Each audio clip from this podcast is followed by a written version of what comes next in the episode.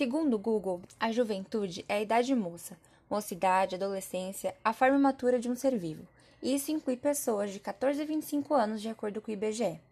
Mas apesar da definição dada, sabemos que ser jovem é muito mais do que a chamada forma matura de um ser vivo.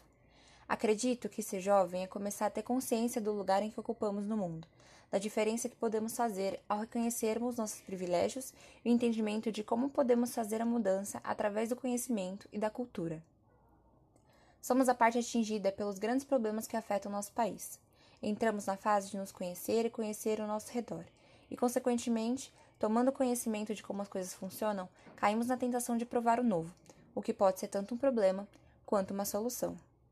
E o que é ser um jovem brasileiro? Existem diferentes opiniões sobre o que é ser jovem no nosso país, mas de alguma forma essas opiniões se ligam. Pedi a dois amigos que me falassem o que era ser jovem na visão deles. O Breno, de 18 anos, respondeu que ser jovem é o momento em que você é obrigado a se mudar para a sociedade.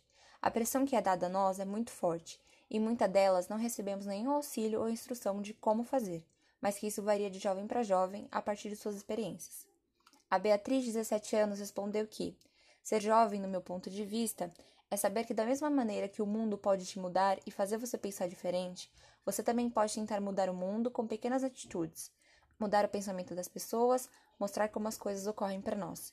Ser jovem é um grande desafio.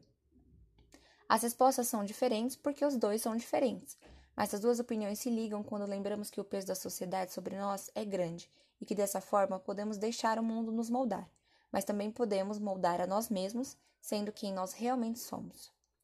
As oportunidades no Brasil variam de jovem para jovem. Todos, ou a grande maioria, têm sim consciência de que o cidadão branco que mora na Zona Sul, tem família estruturada, acesso à saúde e educação privada, é bem mais privilegiado do que o preto que mora na favela, não tem acesso à saúde e muito menos à educação, sendo negado seu direito de aprender. Ainda assim, isso não quer dizer que aqueles que tiveram mais oportunidades não passarão por desafios, mas que os desafios serão menores em relação a quem teve poucas oportunidades.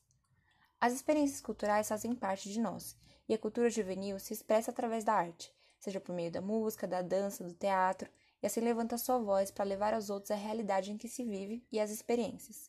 O jovem pode mudar o mundo quando percebe que tem voz e que pode fazer diferente, pois é apoiado e escutado.